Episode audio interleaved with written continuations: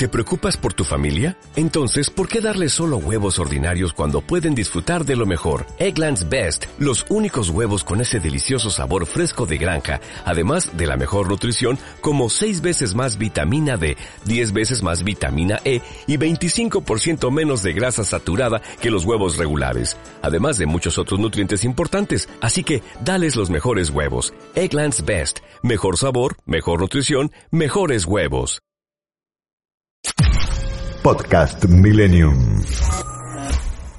Vamos a invitar a una persona que seguramente nos va a ayudar a, a comprender más la problemática. Estamos en comunicación con Mónica Marquina, precandidata a diputada nacional por Adelante Ciudad, que es la Unión Cívica Radical más Juntos por el Cambio, doctora en Educación Superior. Estamos con ella, Gisela. Gisela está allí en La Plata, en su casa, y a mí me toca estar en el estudio. ¿Cómo estás, Mónica? ¿Nos escuchás bien? Sí, sí, hola, ¿cómo están? Bueno, vos sos Bien, una muy especialista muy, reconocida en educación.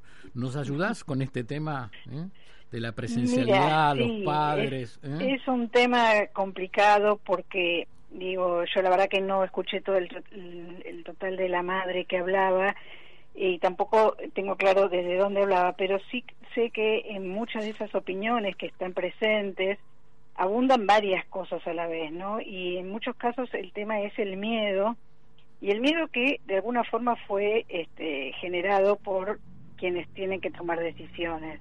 Mm. Y hablo de- del país en general, ¿sí? no me quiero referir a un lugar en particular.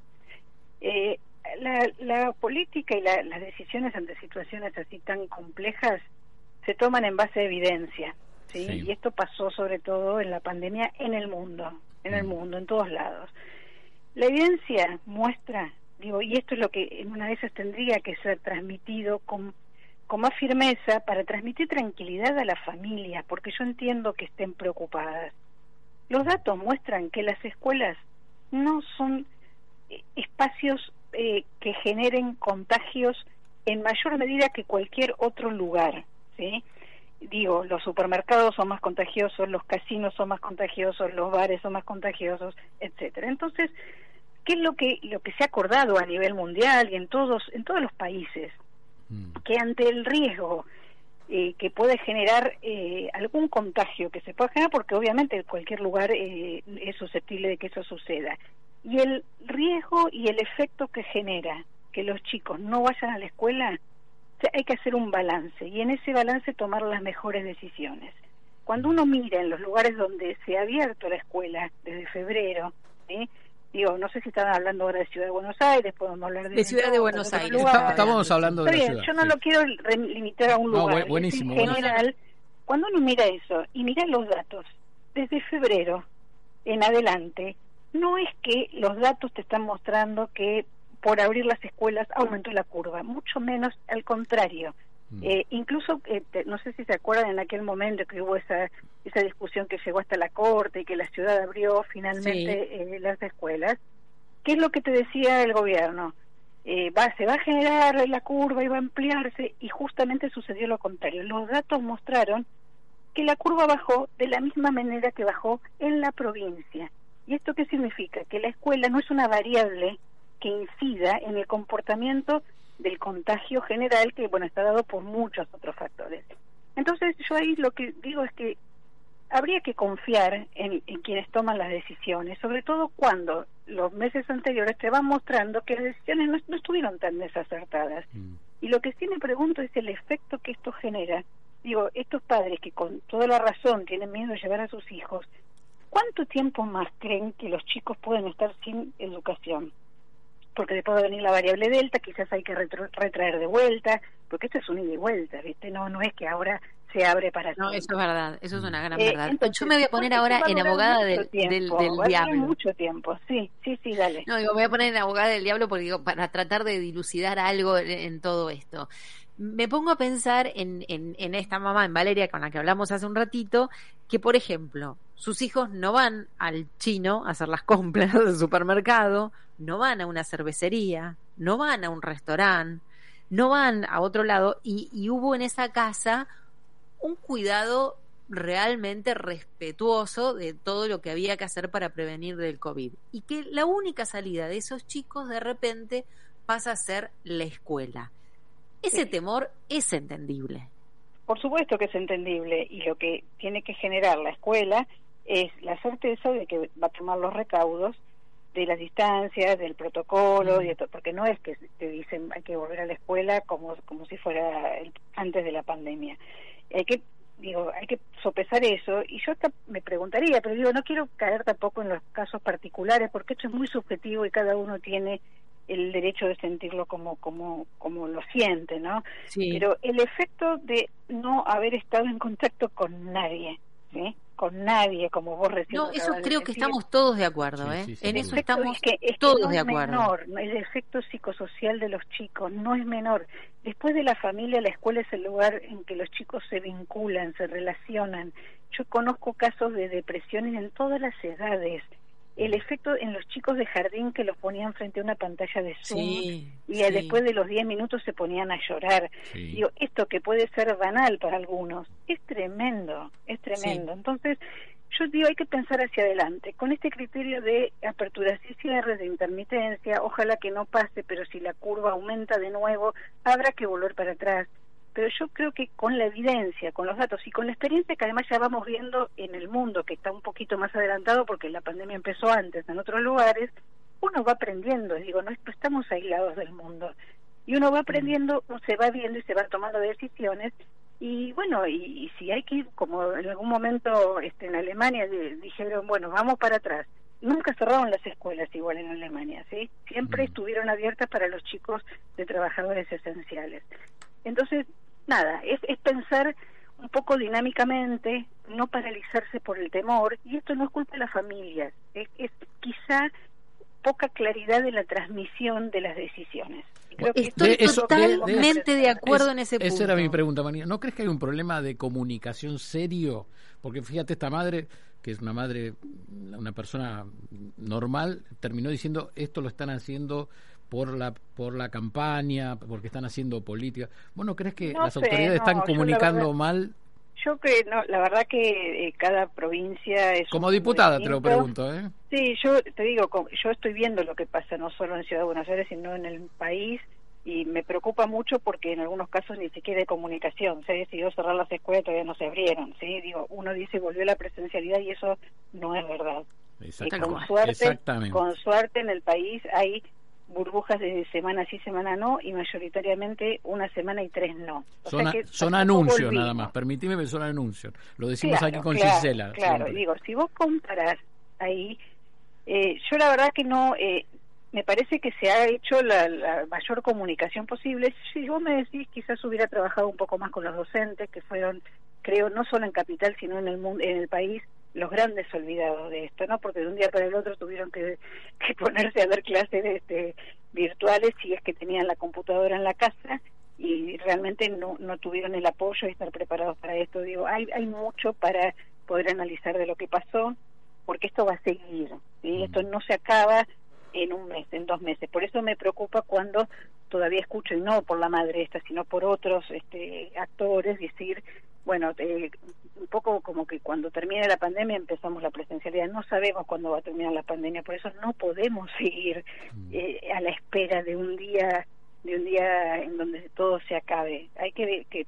poder planificar, poder programar qué va a pasar, ver escenarios y estar preparados para todo, ¿sí? Por, para si hay, si hay que cerrar la escuela, que tendría que ser lo último que se cierra, en el caso de que vuelva a circular el, virus con la nueva variante y todo, habrá que hacerlo y luego volver, ir y volver y bueno, y aprender de la experiencia. Pero me parece que eso ya, ya se está discutiendo en todos lados mm. y quizás sí hay una falta de, de, transmitir un poco más de tranquilidad este bueno en cada caso digo yo conozco muchas madres de capital de ciudad que no piensan como esta madre claro. Eso está bien entonces hay muchas muchas situaciones y que tienen que ver también con cómo vivió cada familia este año y medio, qué pérdidas tuvo, eh, qué, qué, riesgos pasó, cómo la pasaron, que seguramente todos lo pasamos mal, pero es probable que muchos lo hayan pasado peor. ¿no? Mónica, estamos hablando con Mónica Marquinia, eh, precandidata a diputada. Te quiero preguntar, saliendo un poco del tema COVID, pero seguramente dentro de la problemática actual,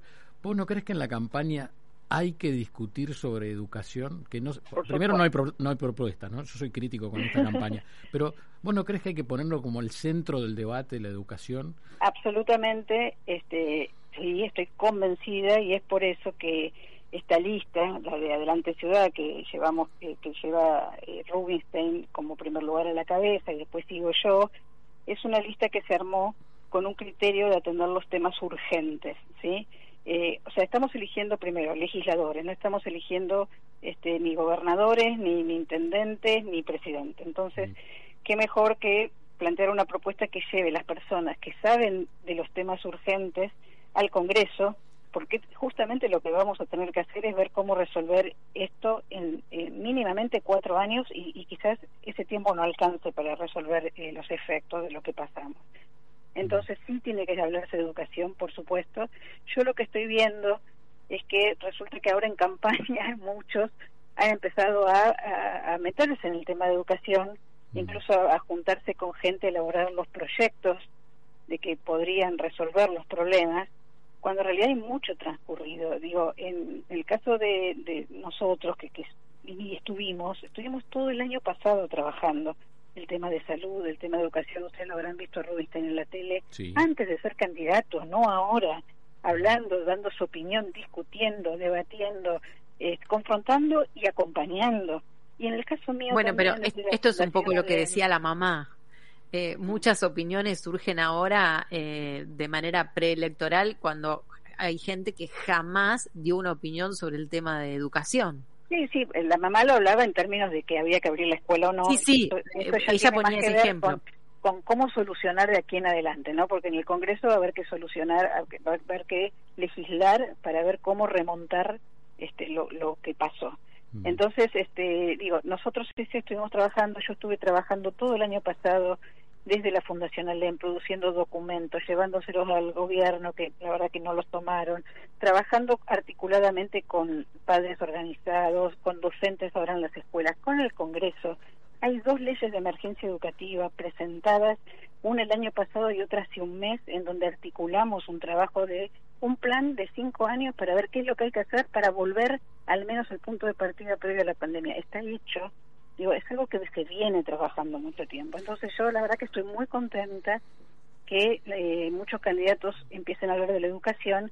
Lo que sí me parece es, que no es algo fundacional de aquí en adelante. Hay que ver lo que se ha hecho, hay que hacer buenos diagnósticos y hay que trabajar con la gente que, que sabe del tema. Y por eso nuestra propuesta, digo, que sabe no es una persona, sino articulaciones, ¿no? De entre actores que han venido trabajando con esto.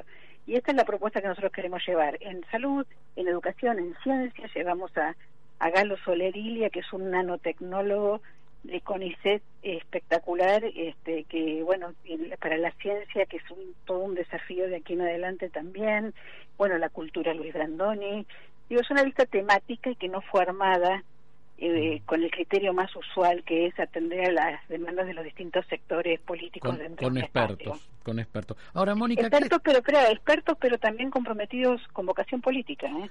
porque todos venimos también trabajando no, lo niego. le digo a, los oyentes que si leo tu currículum me tengo que pasar todo el programa diciendo todas las cosas que has hecho. La verdad que sos una doctora en educación superior con una formación gigante en todo el mundo.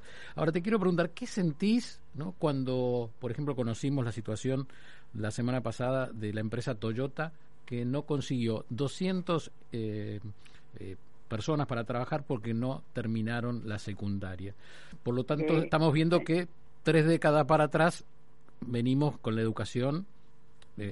Eh, para atrás, voy a usar de vuelta. Sí, ¿no? sí, claro este, que ¿Cómo hacemos para cambiarlo en, cinco años? Y, el problema de Toyota no es un problema de ahora, es la punta del iceberg de, lo, de algo que viene de hace mucho tiempo y sobre todo en el nivel secundario, ¿no? que es mm. el nivel más crítico, el que nunca pudo encontrar su rumbo, su razón de ser. Eh, a mí lo que sí me preocupa, digo, por eso el tema es, estamos todavía viendo si abrimos o no las escuelas, cuando en realidad hay que ver cómo cómo recuperar lo que se perdió en aprendizajes en este tiempo. Pero después viene la otra tarea, mm. y que es la que debió pensar desde hace mucho, y es, ¿qué vamos a hacer con esta población que ahora está en el secundario y también en la primaria, mm. pero en el secundario sobre todo, que en muy poquitos años va a ser la población económicamente activa que va a sostener a la generación, eh, los adultos mayores, que cada vez tienen una esperanza de vida más, más larga, con lo cual es muy bueno, y a los niños. O sea, tenés ahí una generación que además demográficamente es menor cuantitativamente, y a la que, y si no se le inyectan toda la inversión en educación, en ciencia, en recursos para que realmente estén muy calificados, es la población que, que no va a poder sostener a toda la sociedad, ¿sí? con su trabajo, con sus impuestos, etcétera. Esa es una mirada de desarrollo que junta la educación con, con el crecimiento, lo económico y el desarrollo del país. Nadie está mirando esto y esta realmente es una, o sea, es una oportunidad si lo miramos eh, eh, desde el lado positivo. Bueno, hagamos algo si no se hizo hasta ahora, tenemos 10 años, es lo que se llama el bono demográfico, tenemos 10 años para apostar a esto y si no lo hacemos, no solo nos perdemos la oportunidad, sino que no sabemos qué va a pasar con la propia sociedad y su desarrollo, con una población económicamente activa que no va a estar capacitada para sostener a toda la, sociedad. Y ese es un problemón. Nadie está discutiendo esto y nosotros sí lo queremos discutir y queremos llevar al Congreso la ley de bono demográfico. Mónica, es, es muy importante esto. Mira, eh, lo conté el otro día en el aire. Yo colaboro con una fundación aquí en el conurbano, en Manuel Alberti, que tiene un apoyo escolar. Ah, ¿Qué se trataba el apoyo escolar? Vos sabés, que los chicos vengan a hacer la tarea, eh, ayudarlos en la tarea, darles eh, la merienda y conocer un poco la problemática social. Sí. En cinco años, esos chicos que antes venían a hacer la tarea, hoy no saben leer. Te estoy hablando de chicos de primaria, no te estoy hablando del problema de Toyota. O sea, se está destruyendo la educación de los pibes de primaria. O sea, eh, es un tema complejo, vos sabés muchísimo de esto. Es un tema muy complejo. Lo que te digo es que es un problema que siempre, que, eh, no es un problema de ahora, sobre todo porque la brecha de desigualdad es enorme, ¿sí? Porque así como tenés una gran mayoría en esta situación, del otro lado tenés, este, sí, los colegios sumamente elitistas, los que van, las familias que, que pueden y están en mejores condiciones, o sea que esa brecha es enorme. Y el problema no es un sálvese quien pueda. Y eso es lo que un poco nos diferencia a nosotros de quizás las otras listas alternativas ¿no? del mm. espacio. Eh, no, no, no es solo la libertad, este, la justicia, la república, que a lo cual defendemos muchísimo, sino también es cómo achicamos la brecha de desigualdad, generamos igualdad de oportunidades, no solo para esta, estos grupos que están en suma desventaja desde hace mucho tiempo, sino por, por la sociedad en sí. Necesitamos sociedades más integradas, porque si no, no vamos para adelante. Las sociedades integradas pasaron la pandemia de una forma mucho mejor que nosotros, y así como la pandemia, muchas otras cosas. Y si no damos ese salto, y ese salto implica una decisión, una mirada estratégica, si no lo hacemos, este, bueno, no, la verdad que no tenemos un futuro y digo suena muy, muy Mónica no pero es así, sin duda vos vos no crees eh, quizás suena feo lo que voy a decir pero que la ayuda social tiene que ser acompañada por obligaciones de la familia de que los chicos vayan al colegio y que tengan una formación con un 50% de, pobres Está siendo así, ¿eh? ¿eh? De hecho, mira, la, la ley, la, la, asignación universal por hijo lo establece. Pero no lo controla nadie. Y bueno, es que ahí está el problema, pero el problema no es de la escuela tampoco, el problema es que cuando se piensa en términos de corto plazo, eh, bueno, vos resolvés el problema con planes sociales. Está muy bien como una forma de dar el arranque, dar el impulso, pero no lo que es inconcebible es que esa forma de resolver con parches el problema, sobre todo en épocas en donde estaban las condiciones para el crecimiento, se resolvió de esa forma y listo. Y así quedó y hoy tenés, hay chicos que nunca vieron ni a sus padres ni a sus abuelos trabajar. Y entonces eh, ya el tema ya es, ya es una cultura de, del trabajo que se pierde y que, y que la base es las malas decisiones o las decisiones de corto plazo. Yo estoy a favor de la ayuda social. Esa ayuda social ¿eh? es un andamio, es un andamio que vos tenés que generar para que luego se sostenga solo y bueno, y obviamente con oportunidades de trabajo, de empleo, eso se pueda superar. Mm. Ahora, cuando tuviste la oportunidad durante muchos años que crecíamos a tasa china de, de poder dar ese salto y no lo diste, te queda listo, perdiste la oportunidad. Yo después no, no, es que quiero defender a un gobierno y a otro, después se hizo más difícil. ¿sí? No, pero es absoluta verdad pero eh, entonces eh, los efectos que ya no son económicos, porque ya son sociales y culturales, es muy difícil revertirlo. Yo digo, no digo que sea imposible, pero vamos a tener que trabajar mucho para adelante y ahora sí, quizás el efecto digo eh, positivo entre comillas de la pandemia es que la educación está empezando a ser vista como un valor importante. Yo lo que mm. espero es que cuando venga cualquier gobierno que venga que diga que hay que achicar el déficit fiscal porque va a haber que achicarlo, nunca más ponga la educación a expensas de esa reducción. Y esto es lo que agradecemos, que claro. Le agradecemos muchísimo, Mónica, haber estado con nosotros. Fue un placer escucharla, compartir su opinión, lo mismo que con Valeria, la mamá que habló antes con nosotros. Son cosas que nos están pasando, que pertenecen a esta nueva era, a esta nueva era COVID, porque para mí no es post-COVID esto todavía, y que bueno, que hay que tratar de ir buscando soluciones. Gracias por estar con nosotros. Muchísimas gracias por la invitación por favor. Mónica Marquina, em, entre tantas cosas de su currículum, es precandidata a diputada nacional eh, por la Unión Cívica Radical, más Juntos por el Cambio. Ella es doctora en educación superior y por eso la consultaba. Te quiero contar, Chisi, así como le hablé de UNICEF en, en el medio, bueno, hay una declaración de la directora ejecutiva de UNICEF eh, y directora general del UNESCO que dice han pasado 18 meses desde que comenzó el brote COVID-19 y la educación de millones de niños sigue interrumpida. A día de hoy las escuelas primarias y secundarias están cerradas en 19 países, afectando a más de 156 millones de estudiantes. Esto no debería continuar, las escuelas deberían ser las últimas en cerrar y las primeras en reabrir. Un documento para leerlo un día tranquilo, Gisela, durísimo sobre el tema educación y la necesidad que los chicos vuelvan a las aulas y a estar en sociedad con otros pibes.